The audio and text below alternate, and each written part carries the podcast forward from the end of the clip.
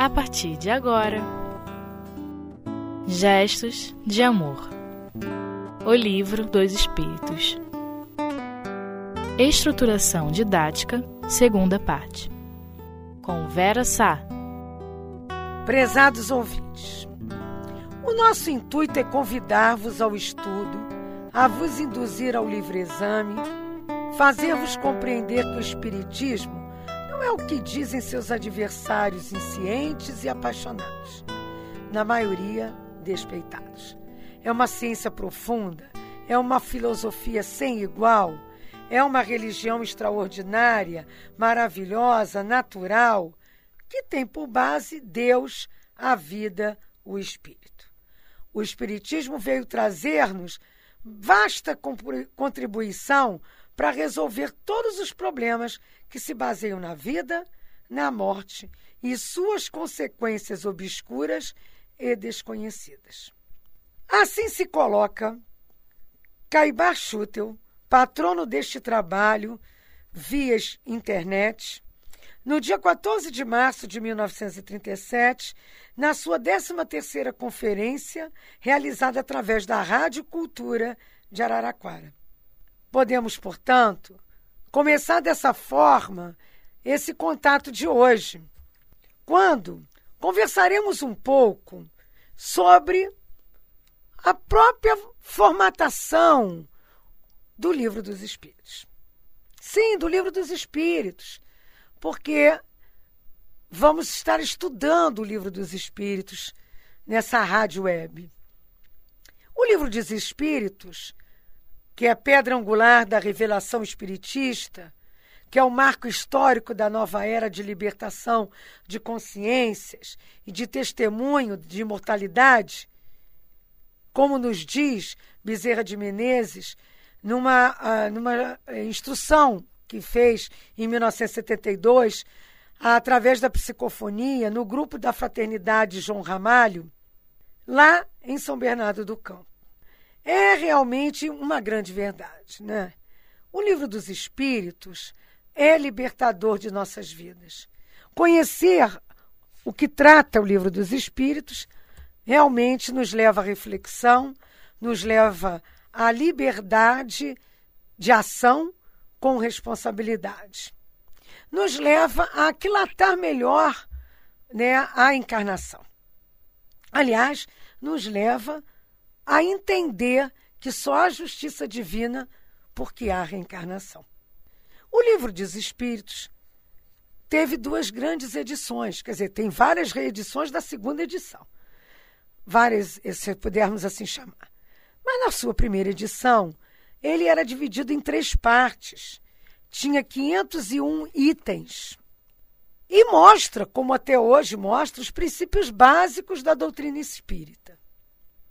Mas nós verificamos, portanto, até nos utilizando da pesquisa, é, uma pesquisa de artigos na própria internet, artigos esses postados no site Portal do Espírito, artigo do companheiro Silvio Chibene, do Grupo de Estudos Espíritas da Unicamp. Nós verificamos, utilizando desse estudo do companheiro, que o prefácio de Kardec para a segunda edição do Livro dos Espíritos consta de algumas outras é, falas, ou escritas, melhor dizendo, que não há na primeira edição. Mas já na primeira edição, Kardec colocava numa nota um anúncio da publicação futura de uma parte suplementar que constaria de novas questões como também aprofundamentos, complementos das questões é, dos itens né, que já tinham sido abordados nessa primeira edição. Mas também apresenta a possibilidade de vir as, de virem as ideias é, de uma forma mais metódica, de uma forma mais bem dividida, os temas mais bem aglomerados, vamos dizer assim. Ele escreveu, Kardec escreveu, e isso nós temos né, na segunda edição, sobre o título Advertência, e aí eu vou é, falar para vocês sobre essa nova edição. Eles coloca, ele coloca assim, né? E nessa, nessa advertência né, que ele traz, nessa nota que ele apresenta, mostra para todos nós, e ressalta, inclusive, né, que ele não mudou nada. E os espíritos também não mudaram nada da primeira edição. Mas o que não encontrou espaço na primeira edição veio na posteriormente.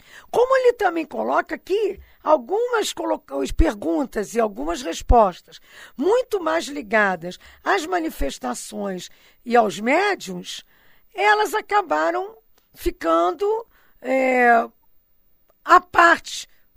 E aí ele depois nos mostra que isso virá no livro dos médios, né? Que é a parte do espiritismo prático. E ele coloca no livro dos médios que o livro dos médios é a continuação ou complemento do livro dos espíritos. A gente verifica que o nosso companheiro, ao colocar 1019 perguntas na segunda edição, né? E fora as subperguntas. Nós tínhamos um companheiro, o professor José Jorge, que dizia isso bonitinho. Mas eu esqueci quantas são subperguntas. Tem, eu acho que são três, mas acho que tem mais. Aí eu não contei. Ah, gente, conta e manda para nós. Escreve para o www.espiritismo.net. Está lá, entra lá no portal e manda para nós, porque assim vocês vão interagir conosco. Não é verdade? Bom, mas a segunda edição, essa segunda edição, é, que é por nós conhecida, traz no seu bojo 17 itens de introdução ao estudo. Traz os chamados prolegômenos, que significam trazer coisas anteriores à exposição propriamente dita de uma ciência, de uma arte. Prolegômeno, gente, é uma espécie de preparação para a melhor compreensão dos assuntos que serão explorados nos capítulos que virão a seguir. E é nessa segunda oportunidade que Kardec traz o livro dos Espíritos dividido em quatro partes. Quatro partes nomeadas dessa forma: as causas primárias, a outra é o mundo espírita ou dos espíritos, a outra as leis morais e a última parte as esperanças e consolações. Mas a nossa atenção também se faz para a subdivisão que tem esses capítulos. Por exemplo, as causas primárias, né? O capítulo é Deus, o, o, os outros são elementos gerais do universo. O outro capítulo fala da criação, do povoamento da terra, fala até de Adão. E um outro capítulo trata para nós do princípio vital. É, da inteligência, do instinto, da vida da morte, dos seres orgânicos e inorgânicos. Na verdade, é muito interessante essa parte primeira, porque ela é mais bem trabalhada depois no livro A Gênese. E é muito interessante a gente estudar também junto com Leon Denis, no livro Grande Enigma, que trata dessa questão de Deus, do universo, é, desses elementos da matéria, do espaço, na verdade, da pluralidade dos mundos. Muito interessante a gente verificar até no Grande Enigma, isso aqui é um apêndice, tá? Que é, Leon Denis trata dos, dos planetas e não fala de Plutão, que ainda não tinha sido é, observado pelos astrônomos. Mas vejam só, tadinho virou até planeta, mas agora ele é um planetoide. Nem é um planeta mais. Como as coisas mudam com a ciência, a tecnologia, com o aprofundamento do conhecimento, com a pesquisa, enfim, com a seriedade no estudo. Isso não é diferente da ciência espírita, da filosofia espírita, da, do religamento profundo e interessante que a doutrina espírita faz a cada um com Deus. E é dessa forma que nós vamos vendo. Ao partirmos daqui a pouco para conversar um pouco mais sobre a segunda parte, a importância de conhecermos o mundo espírita, o mundo dos espíritos, que é o nosso mundo, o mundo verdadeiro.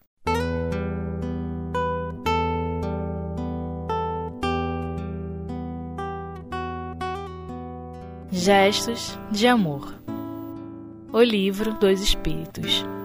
Bem, caros ouvintes conforme falávamos, essa segunda parte, que é o mundo espírito ou dos espíritos, ela na verdade tem 11 capítulos. Kardec trata dos espíritos, quando ele fala do mundo primitivo, da escala espírita, do perispírito, da progressão dos espíritos, da questão dos anjos e demônios. Ele traz um capítulo sobre a encarnação dos espíritos, traz outro sobre o retorno à vida corporal, da vida corporal para a espiritual. Fala da pluralidade das existências e da justiça da reencarnação, né? da questão do parentesco, das semelhanças físicas, das semelhanças morais, né? do sexo nos espíritos traz considerações sobre essa pluralidade das existências, mostra em outro capítulo a vida espírita. É, que a gente pode ver muito bem, assim, detalhada com as obras de André Luiz. Essa segunda parte, é lógico que a gente vê essa parte é, bem, bem no livro dos Espíritos, mas as obras de André Luiz nos complementam bastante sobre isso, né? Verificamos também que, quando fala da vida espírita, mostra que somos espíritos imortais, que, na verdade, há relações entre nós do passado, que é, há escolha de provas, e que, quando há, num outro capítulo, tratado o retorno à vida corporal, sofremos o esquecimento do passado, mas lembramos em vários momentos, é, através das ideias que nos surgem, dos sonhos ou mesmo das intuições, dessas vivências. Como em outros capítulos, em outro, capi, outro capítulo, que é o 8, ele fala da emancipação da alma, desses momentos que a gente lida todo instante com o mundo espírita. Aí aborda sobre o sonambulismo, aborda sobre a letargia, fala da catalepsia, fala do, da êxtase, da segunda vista, enfim, do sono, dos sonhos. Mas também mostra que a intervenção dos espíritos no mundo corporal é muito mais forte do que a gente possa imaginar. E mostra que temos ocupações como encarnados e desencarnados, temos missões. E que há, há reinos Sim, e nós passamos, do princípio inteligente passa por essa evolução. Quando a gente acaba de estudar essas, essas questões assim bem fortes a respeito de tudo isso, nós vamos parar na terceira parte, nas leis morais. E aí, ah, são 12 capítulos. Desde a lei de adoração, pelo trabalho, pela reprodução, pela conservação, pela destruição que a gente aprende que é transformação, a lei de sociedade, a lei do progresso, e ver que todos progrediremos, a lei de igualdade, que fala da importância dessa igualdade perante Deus, perante nossa criação. Fala da liberdade do livre-arbítrio, né? Mas mostra para nós e termina mostrando a importância de chegarmos à perfeição moral, cumprindo etapas dessa lei, chegando à compreensão da justiça, entendendo o amor e praticando a caridade. E aí, meus amigos, a gente vê isso tão, tão lindamente né, no Evangelho segundo o Espiritismo. Passamos para a parte 4, que fala das esperanças e consolações. Ah, é uma parte de dois capítulos, mas são senhores capítulos. Fala das penas, dos gozos terrestres, das perdas das pessoas amadas, das ingratidões, das uniões antipáticas, do suicídio, do temor da morte. Enfim, fala da felicidade e da infelicidade relativas no mundo de provas e expiações. Ah, mas aí, no capítulo 2, gente, fala das penas e gozos futuros. E aí mostra que nós temos a intuição dessa, dessas questões, que as penas são temporais, que não há duração eterna das penas. E mostra essa diferenciação da paraíso, do inferno, purgatório, visões que temos ainda muito plasmada dentro de nós, né? Mas não poderia, né, além dessas repartições todas, deixar Kardec isso sem colocar a importância fundamental das nove, de nove conclusões que são fechadas né, em assuntos gerais do, do trabalho. esqueci de dizer, gente. Se vocês não entenderem muita coisa dessa parte 4, conforme nós fomos estudando, está lá no céu e inferno, muito mais bem detalhado. Mas as conclusões, onde lá nós temos a assinatura lá na última, né, do nosso querido Santo Agostinho, que diz que o Espiritismo é o elo que nos unirá um dia, porque aos homens que, em nome de Deus, criam contendas e dissensões, vai mostrar a verdade. E onde está o erro? Mas, durante muito tempo, diz Santo Agostinho, ainda haverão escribas e fariseus que negarão como negar, negarão o Espiritismo, como negaram Cristo. Mas dá para gente essa, essa esperança. Essa esperança de que vamos chegar todos lá. E é assim que, com esses estudos, verificamos que Kardec, que Polito Leon Denis Arrivaio, mudou da primeira edição para a segunda algumas questões na própria folha de rosto. O que sobressai é esse cuidado do codificador para evitar duplas ou mais interpretações sobre a doutrina espírita por causa de determinadas palavras que foram utilizadas na folha de rosto da primeira edição.